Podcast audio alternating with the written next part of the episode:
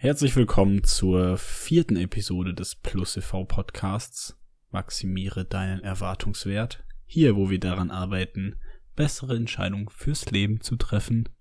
Und naja, vielleicht ist das sogar eine der wichtigsten Entscheidungen der letzten Jahre von mir für mich gewesen.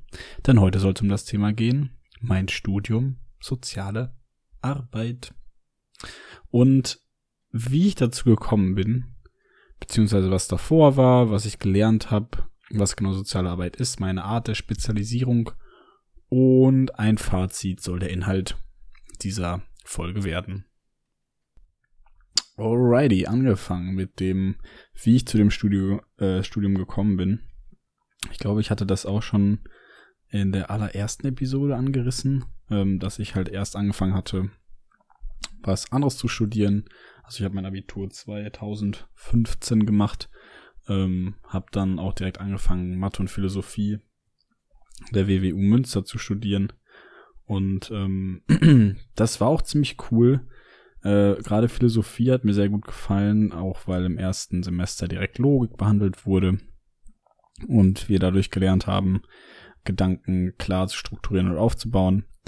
Äh, andererseits war Mathe halt wirklich nicht mein Ding an der Uni. Ich hab's nicht richtig verstanden, ich habe mich nicht richtig dahinter gekniet. Ähm, war einfach wahrscheinlich nicht die Person, die dann für Mathe in dem Punkt gemacht war. Zumal ich nebenher halt noch Nachhilfe gebe für Mathe, das immer ganz gut funktioniert.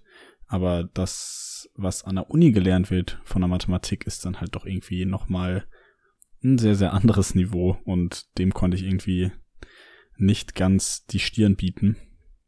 Und dann habe ich eben Mathe nach dem ersten Semester abgebrochen, Philosophie, ähm, dann noch das zweite Semester auch weitergemacht, beziehungsweise Mathe habe ich halt irgendwie auch noch weiter versucht, ähm, aber wusste halt relativ zeitnah dann, dass es nichts für mich ist. Und ähm, ja, da habe ich dann gemerkt, die Art und Weise nachzudenken in Philosophie war ziemlich cool, wusste aber auch, dass es das nicht sein kann. Und äh, also nur Philosophie als Studium. Und ich habe dann bei einem Praktikum, bei meinem ersten Praktikum an der Uni gemerkt, als ich dann an der Schule auch unterrichten durfte, teilweise oder beziehungsweise Stunden vorbereiten durfte und mal an der Tafel gestanden habe, habe ich gemerkt, dass mir die Probleme und Gedanken und generell die Sachen, die die Schüler interessiert haben zu dem Zeitpunkt, ob es jetzt in der Oberstufe mit dem Abitur war oder in der Mittelstufe, in der Pubertät, was da so ansteht, dass diese ganzen Themen, die eigentlich so persönlicher und eher privater Natur sind, ähm, mich viel mehr interessiert haben, als an der Tafel zu stehen und Stoff zu vermitteln. Also es war einfach viel mehr mein, mein Steckenpferd, dass ich gedacht habe, ich möchte mich mit den, mit den Menschen noch direkt auseinandersetzen, als nur vor einer Klasse zu stehen. Und damit möchte ich auch gar nicht den Job als Lehrer irgendwie schlecht reden. Ich glaube, dass es mega wichtig ist, dass wir da gute Leute haben. Hab aber einfach selber gemerkt, ich muss irgendwie anders mit Leuten zusammenarbeiten. Und hab mir dann nach einer langen Überlegung, ob es nicht irgendwie auch mit der Polizei in die Richtung gehen soll, überlegt, dass ich Psychologie studieren wollen würde. Mein Schnitt war leider nicht gut genug dafür, dass ich ähm, bei der Suche danach dann aber gemerkt habe, dass soziale Arbeit ähm, auch irgendwie Schnittstellen hat zur Philosophie, zur Soziologie, zu anderen Professionen, dass ich dabei gemerkt habe, das könnte wirklich was sein. Hab mich dann ein bisschen reingelesen, gemerkt, dass die FH Münster da ein gutes Angebot hat und ähm, mich dann auch relativ flott da beworben. Hatte das Glück auch direkt, äh, direkt genommen zu werden und studiere jetzt seit ähm, fünf Semestern, also ich komme jetzt ins fünfte Semester soziale Arbeit. Und ja, das, das Studium hat mir bis jetzt eine Riesenmenge an neuen Inputs beschert, ähm, meine Haltung, glaube ich, komplett gedreht, die Art und Weise, wie ich auf Menschen gucke, stark beeinflusst. Die Praktikas, die ich hatte, waren sehr, sehr aufschlussreich. Ähm, generell der, der ganze Blick auf gesellschaftliche, aber auch menschliche wie private Probleme hat dazu geführt, dass ich meine Perspektive dahingehend ändern konnte. Und ähm, ich finde auch, dass der Bereich soziale Arbeit noch nach außen sehr unterschätzt sein kann und wirkt, weil viele es halt so ein bisschen als einerseits ein sehr leichtes Studium abtun, was ich jetzt vorweg auch sagen kann, dass es wirklich definitiv was anderes ist als ein Studium von Naturwissenschaften oder sonst was. Es ist schon nicht das schwierigste Studium. Ich glaube aber auch da, dass es das ist, was wir daraus machen. Und ich glaube eben, dass die soziale Arbeit dahingehend wirklich nicht unwichtig ist, weil sie in vielen Instanzen den Pol darstellt zwischen einer Fachkraft, beispielsweise auf einer, in einer psychiatrischen Einrichtung, zwischen den Psychologen und den Pflegern, aber eben irgendwie auf einer anderen Art und Weise mit den Menschen auch umgehen. Also andere Fragen werden an Sozialarbeiter gestellt wie an einen Psychologen und gleichzeitig gibt es da halt Schnittmengen. Es gibt Sachen, die wirklich komplett anders sind. Aber ich glaube, wie gesagt, dass soziale Arbeit dahingehend unterschätzt ist, dass die, dieser Umgang, die Haltung doch sehr, sehr wertvoll ist, den die Sozialarbeit versucht zu fahren. Also zu probieren, die Wissenschaften, die Profession, die im sozialen Kontext also Gesundheit, Psychologie, Recht, Soziologie, was auch immer, ähm, unter einen Hut zu fassen und zu versuchen, das zu vermitteln und auch irgendwie einen, einen Pol zu bilden, der diese Sachen verbindet. Die genaue fachliche Definition, was das eigentlich ist, ähm, die bildet sich jetzt nicht nur im Studium und wahrscheinlich kann ich auch absolut gut von Professoren oder anderen Mitstudierenden dahingehend korrigiert werden, was die Definition der sozialen Arbeit eigentlich ist, aber ich würde es halt als äh, personenbezogene soziale Dienstleistung und gleichzeitig auch Menschenrechtsprofession sehen, da wir versuchen, nicht nur eben die Menschenwürde achtend, wie es ja eigentlich auch vorgesehen ist, aber auch im sozialen Kontext Dienstleistungen anzubieten, dass wir eben da Unterstützung bieten, wo es vielleicht andere nicht können, beziehungsweise eben so einen vermittelnden Ansatz auch irgendwo haben, dass wir die Dinge zusammenbringen, die vielleicht nicht sonst so einfach zusammenzubringen sind. Da die soziale Arbeit eben doch auch andere Charakteristika aufweist und mitbringt als normale Naturwissenschaften oder generell andere Professionen. Um mal nur ein Beispiel zu nennen, sowas wie, dass in der Medizin nach einem sehr genauen Diagnoseverfahren gesagt, gesagt werden kann, diese Person ist entweder krank oder eben nicht und dann gibt es eben das eine Medikament, die eine Art der Heilung, ist zum Beispiel das in der sozialen Arbeit gar nicht so sehr gegeben. Also nach einem klaren Schema F die Fälle abzuarbeiten, ist halt eben nicht hinsichtlich der Menschenrechtsprofession nachzuvollziehen, beziehungsweise so zu ähm, zu unterstützen, sondern wir müssen halt versuchen, in jeder Art und Weise das Beste für die Situation und den eigentlichen Adressaten dann zu tun, da die Probleme im sozialen Kontext meist so komplex sind und mit so vielen verschiedenen Variablen einhergehen, dass es eben nicht so einfach zu, zu klären ist wie wir haben Problem A und dafür gibt es Lösung B, sondern wir haben eigentlich Problem A, B, C, D und es gibt Lösung A, B, C, D, F, G so. Und da eben eine vermittelnde Position herzustellen, ist meiner Meinung nach eigentlich der Kern der sozialen Arbeit. Und natürlich kann das auch noch viel genauer erklärt werden und einfach auch deutlich, deutlich breiter getreten werden. Ich möchte jetzt aber in der Episode eigentlich vor allem halt auch darauf eingehen, wohin ich mich dann spezialisiert habe, beziehungsweise welche, welcher Bereich mich eigentlich weiterhin interessiert und auch vor allem warum. Und ähm, meine, meine Art und Weise der Spezialisierung geht in die Richtung, des BMC, so nennt es, so heißt diese Richtung in der sozialen Arbeit. BMC steht für Beratung, Mediation und Coaching. Was damit genau gemeint ist, ist einerseits, dass Beratung, Mediation und Coaching halt natürlich da unterschiedliche Arten und Weisen sind, ähm, sich mit den Problemen oder den Defiziten verschiedener Menschen auseinanderzusetzen, aber eben auch die positive Seite zu sehen, also die Ressourcen zu stärken und ähm, diese Personen, die uns gegenüber sitzen, halt zu empowern. Also aus eigener Antriebskraft wieder dafür zu sorgen, dass sie ihr Leben selbstbestimmt gestalten können. Und der schöne Ansatz, meiner Meinung nach, bei dem Thema Beratung, Mediation und Coaching, wo ich mich dann hin spezialisiert habe, weil es mich super, also super krass interessiert hat, vor allem weil es auch so ein bisschen in Richtung Persönlichkeitsentwicklung ging und ich halt über Podcasts auch sowieso schon vorher irgendwie Interesse an dem Thema hatte. Ähm, genau, da ist es halt das Schöne, dass die Art und Weise, wie mit den Menschen kommuniziert wird, so möglichst frei von der eigentlichen Person und Instanz ist, die berät bzw. coacht. Was das heißt, ist, dass, was ich spannend finde, dass wir als Sozialarbeiter oder als dann Berater oder Coach eine, eine Haltung einnehmen, die sozusagen nur als weißes Blatt oder Spiegel fungiert für den, der uns gegenüber sitzt. Also die eigentliche Aufgabe bleibt immer noch beim Adressaten. Die eigentliche Selbstbestimmung nehmen wir nie, nie für uns an und sagen, wir übernehmen jetzt dein Problem, sondern es geht vielmehr darum zu sagen, pass auf, ich helfe dir einfach dabei, neue Perspektiven zu finden, neue Ansätze zu kreieren, um dann dahingehend dafür zu sorgen, dass du dein Leben selbstbestimmt leben kannst. Also auch der Ansatz geht sehr stark in die Richtung für eine, einen gesunden Egoismus und der Blick auf sich selbst, um sein eigenes Leben gestalten zu können.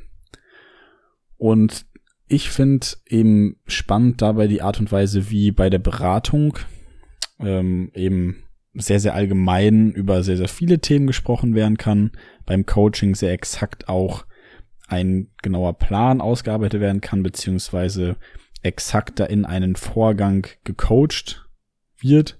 Bei der Mediation zwischen zwei Streitparteien sozusagen eine Lösung gefunden werden sollte, die für beide eben nicht wie ein Kompromiss auf 50-50 Prozent Ebene endet, sondern eigentlich möglichst bei 100 und 100 Prozent.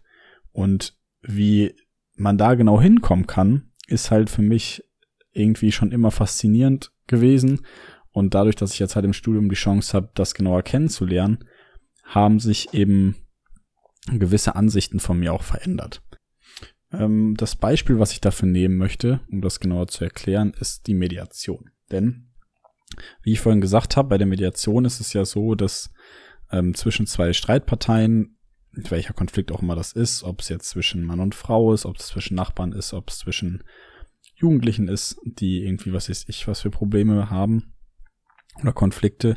Das Ziel ist halt bei beiden, Men also bei beiden Parteien auf 100 Prozent zu kommen, dass beide diesen Konflikt positiv und auch ähm, nachhaltig sozusagen lösen können.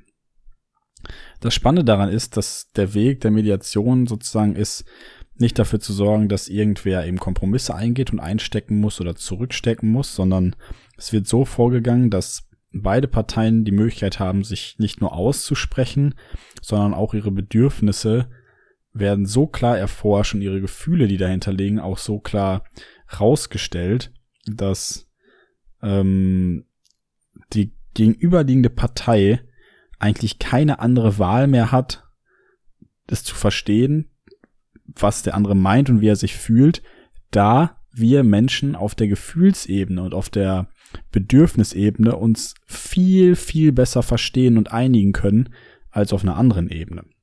Also, was will ich damit sagen? Wenn jemand sagt, pass auf, mich regt es auf, dass du immer zu spät kommst und hier und da, dann ist der, der Vorwurf des zu spät kommens halt meist ein Gefühl, eine Reaktion, zum Beispiel Wut oder was, das ist dann halt die Reaktion, die einher, einhergeht, wenn dieser Vorfall sich häufiger ereignet.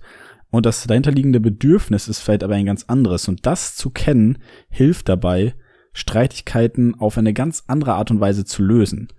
Wichtig dabei ist, dass der Mediator natürlich die richtigen Kommunikationstechniken kennt, aber auch diese Art und Weise überhaupt auf diese Ebene zu kommen, hilft mir jetzt auch im Alltag Bedürfnisse, Konflikte ganz anders zu betrachten. Denn wenn ich jetzt sage, ich möchte irgendwie meine Meinung oder meine Position deutlich machen, dann ist es viel einfacher über Bedürfnisse zu gehen, weil wir Menschen die alle verstehen. Jeder weiß, was mit dem Bedürfnis von Nähe oder von Bestätigung oder von, keine Ahnung, Fortschritt oder Liebe oder Nähe oder wie auch immer, was damit gemeint ist.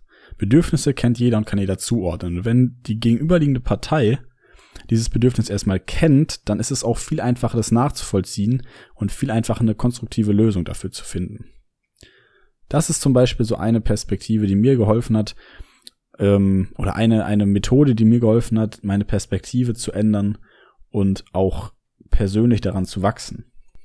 Und genau da steckt eben diese Begeisterung auch für den Studiengang. Ich habe beispielsweise Online-Beratung noch gehabt und da gemerkt, was überhaupt das Schriftbild auch für eine Wichtigkeit in der Sprache haben kann, da dadurch Gedanken in der Beratung ganz anders und viel deutlicher aufgeschrieben sein können. Also es ist zum Beispiel ein Vorteil, dass ein ganzer Gesprächsverlauf nachvollziehbar noch ist und einsehbar. Natürlich gibt es dann wieder andere Nachteile, dass die Kommunikation anders verläuft als beim sonstigen Beratungsgespräch. Ich habe in der motivierenden Gesprächsführung ein weiteres Modul gelernt, wie überhaupt ähm, auf andere Menschen eingegangen werden kann, damit sie motiviert werden. Also was ist überhaupt genau Motivation und woher kommt es eigentlich, beziehungsweise was, was hilft überhaupt motivierend zu sprechen? Weil ich immer dachte, motivierende Gesprächsführung oder motivieren ist Tipps geben und anfeuern und eigentlich ist es der komplette Gegensatz, weil nichts von außen von dem motivierenden Gesprächsführer, wenn ich so sagen will, oder dem der, dem Therapeuten, der das Gespräch führt, nichts in dieses Gespräch mit reingegeben wird, sondern nur so geschickt ähm, gesprochen wird und kommuniziert wird, dass der Gegenüber, der der motiviert werden will, selber für sich Motivation entdeckt, findet und angeregt wird, selber aus intrinsischer Motivation und eben nicht aus extrinsischer, also von innen und nicht von außen heraus gesteuert, seinen Weg gehen zu können und seine Dinge zu tun. Ähm, Im Coaching ist es halt so, dass zum Beispiel es einfacher ist, dann irgendwie einen Lernplan zu machen oder keine Ahnung, Dinge im Leben zu, zu erreichen, da gibt es verschiedene Verfahren und Techniken, wie einfach neue Gedankenanstöße ähm, ins, ins Rennen kommen sozusagen und der, der Coach hilft dabei, Perspektiven zu schaffen und die Beratung ist halt so breit gefächert, dass da gar nicht so einfach zu sagen ist, welche Art und Weise da gefördert wird. Es ist halt meist auch eine Art des Gesprächs, wo der Berater versucht, dem Gegenüber ähm, eigene Perspektiven aufzuzeichnen oder aufzuzeigen, neue und dadurch eben Selbstexploration zu fordern, also eine Selbstentdeckung, Selbsterkenntnis und damit verbunden eine Motivation, sein Leben vielleicht anders zu gestalten. Das spannendste Modul, was ich hatte, aber dahingehend war eine systemische Beratungsambulanz. Das heißt, Systemik ist auch ein Ansatz der Beratung, dass ähm, bei der Beratung auf das Familiensystem, sozusagen den, den Stammbaum geguckt wird, weil davon ausgegangen wird, dass das Problem, der Konflikt in dem System eben Einfluss hat, beziehungsweise das System sich durch dieses Problem bedingt und gleichzeitig das Problem auch das System bedingt. Und ähm, das ist natürlich ein super komplexes Thema und nicht so einfach zu behandeln jetzt oder eben kurz abzuhandeln. Das Spannende daran war aber, dass ich gemerkt habe, wie oft eigentlich Familienstrukturen und eigentlich auch das äh, außerhalb von bestimmten Leuten Einfluss auf die eigene Wirklichkeit hat. Also wie oft wie auch hier die Meinung von anderen, dass die Meinung von außen, das Umfeld uns selbst beeinflusst.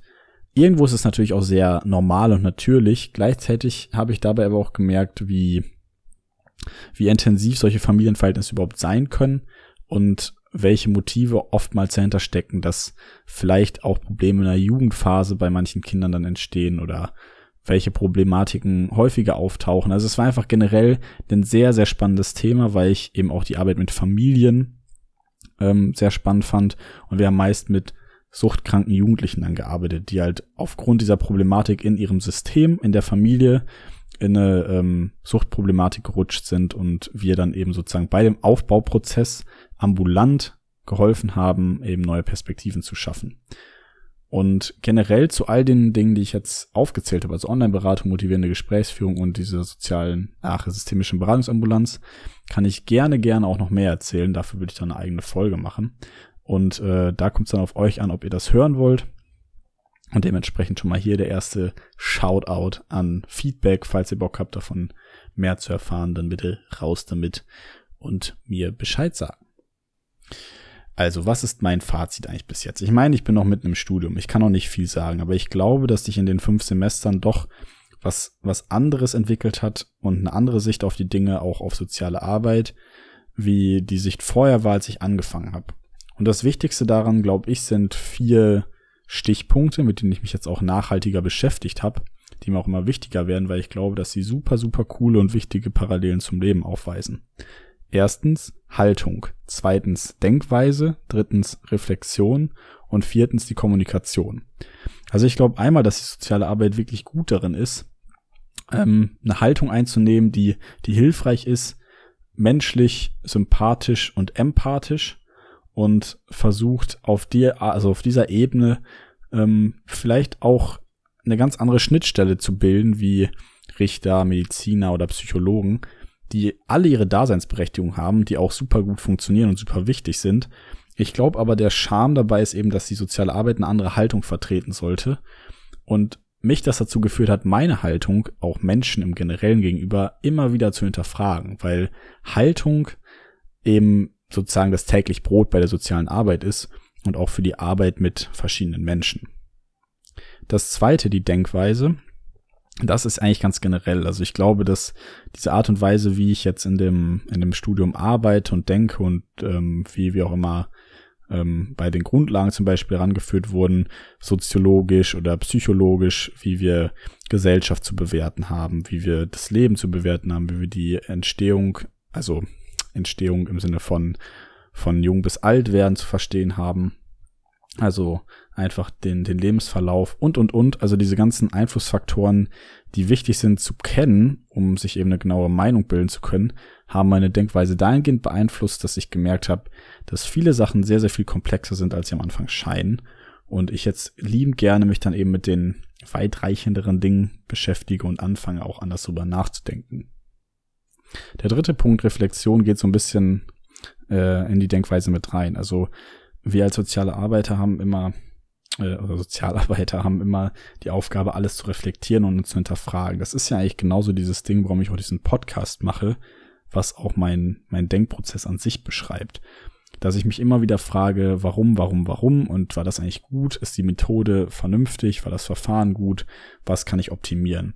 Und ich glaube, Reflexion und Supervision sind die besten Wege, um das auch in seinen Alltag und in der Arbeitswelt zu etablieren, weil dadurch sozusagen einfach das, ähm, das die beste oder die beste Basis geschaffen ist, um jedes Mal aufs Neue versuch, also zu versuchen, den, den Erwartungswert, wenn wir jetzt schon dabei sind, so hin, dahingehend zu maximieren, dass jedes Mal sozusagen auf Null gestellt wird und gesagt wird, komm, lass uns die Situation angucken, was können wir eigentlich verbessern? Und war mein Handeln eigentlich ähm, gut, weil dadurch dann nicht sowas entsteht, dass irgendwie, wenn das gut läuft, einfach immer bei Plan A und B und C geblieben wird, sondern es muss jedes Mal aufs Neue hinterfragt werden, ob nicht irgendwas zu verbessern ist. Und das ist anstrengend, das ist viel Arbeit, aber ich glaube, das ist eine sehr, sehr wichtige und sehr, sehr lohnende Arbeit, die auch im Umkehrschluss wieder sehr, sehr viel Empathie und Sympathie hervorruft, weil sich der Gegenüber gesehen fühlt, respektiert fühlt und so weiter und so fort. Und das vierte ist die Kommunikation. Das ist auch nochmal was, wo ich auf jeden Fall eine eigene und wahrscheinlich auch mehrere Podcast-Folgen zu machen will, denn ich glaube, Kommunikation ist nicht nur das wichtigste aller Mittel, die wir Menschen zur Verfügung haben, um Dinge zu erschaffen, sondern auch gerade in der Arbeit mit Menschen so, so viel Macht hat und so, so viel positive Effekte haben kann, wenn wir sie wissen, gut einzusetzen. Und ich habe durch die soziale Arbeit gemerkt, alle Menschen sagen, sie können zuhören, alle Menschen sagen, sie können sprechen, alle Menschen sagen, weil ich jeden Tag kommuniziere, ist das bestimmt nicht so das größte Problem, ich äh, muss mich damit nicht auseinandersetzen, bla bla bla. Was ja auch gar nicht in böser Absicht passiert ist, war ja bei mir genau das gleiche.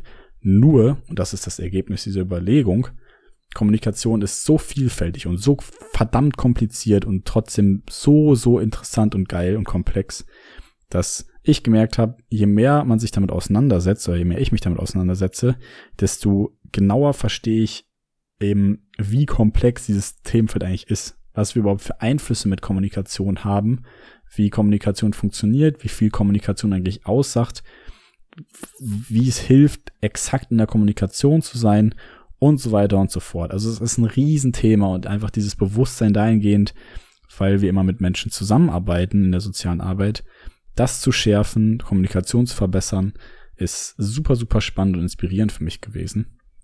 Und ähm, definitiv eine Folge äh, würdig im Podcast und definitiv auch eine Sache, die mich weiterhin begleitet, weil ich dieses Thema unfassbar spannend finde und dahingehend auch sehr gerne Bücher lese und so weiter und so fort.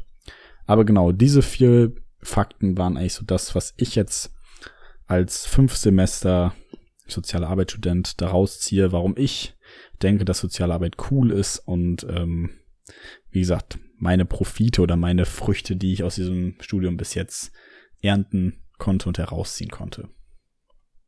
Ja, und jetzt bleibt mir unterm Strich gar nicht mehr so viel zu sagen als, hey Leute, studiert soziale Arbeit, beziehungsweise versucht's doch mal oder probiert's aus, wenn ihr euch nicht sicher seid. Ich glaube, dass die ersten paar Semester auch immer irgendwie schwieriger und undurchsichtiger sind, als es dann nachher am Ende halt dieses Gesamtbild wird. Und wie dieses Studium, ich glaube, vielleicht sogar ist es eins der oder einer der Studiengänge, wo es am wichtigsten ist, dass das, was daraus gemacht wird, nachher auch Endprodukt ähm, des eigenen, sozusagen der eigenen Arbeitsstelle und Kraft wird und der eigenen Persönlichkeit. Heißt, auch mal auf Deutsch gesagt und nicht hier mega kompliziert zusammengewurstelt. Das Studium ist, glaube ich, sehr, sehr krass bei Sozialarbeit das, was wir daraus machen. Also es kann sehr einfach sein, es kann aber auch sehr, sehr umfangreich und komplex werden. Und diese ganzen Thematiken, die Sozialarbeit eigentlich anreißt, sind, glaube ich, Thematiken, die ganz, ganz generell super grundlegend auch fürs, fürs Leben und für den Alltag sind. Und sich damit einfach genauer aus, auseinanderzusetzen, also Kommunikation, Haltung, Denkweisen und sowas generell ist, glaube ich, super wertvoll. Und wenn ich euch ein bisschen unterhalten konnte damit, dass ich mal einen Schwung aus meinem Leben erzählt habe, beziehungsweise aus, meinem, aus meinem Studium, meiner Motivation und das, was ich jetzt irgendwie als inspirierend darunter verstehe und sehe, dann freut mich das, ähm, dass du dabei warst, dass du ein bisschen zugehört hast. Und ähm, ja, wie gesagt, es gilt immer das Gleiche. Erreichen tut er mich immer noch auf Instagram. Ich werde das alles in den Notizen vermerken. Ich bin super froh über Feedback und tatsächlich habe ich jetzt die ersten fünf Folgen halt sozusagen vorproduziert und werde es jetzt dann halt hochladen und diesen Schritt wagen, diesen Podcast online zu stellen. Und bin demnach auch super gespannt, wie es weitergeht. Ähm, es werden auch noch mehr Interviews und sowas kommen. Ich werde mir Leute ranholen, die dann auch Bock haben, mit mir zu quatschen, weil ich glaube, dass ich auch im Gespräch nochmal anders kommuniziere als jetzt nur vorm Bildschirm und vor mich hin blubbere.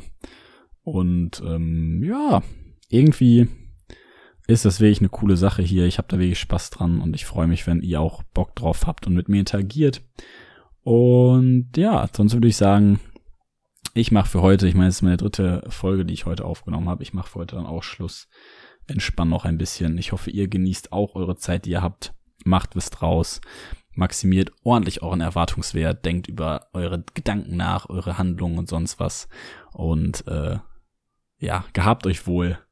Ähm, ihr seid überragend und deswegen würde ich sagen, lasst uns die nächste Zeit, die nächste Woche, den nächsten Monat, das nächste Jahr absolut rocken. Haut rein. Ciao, ciao.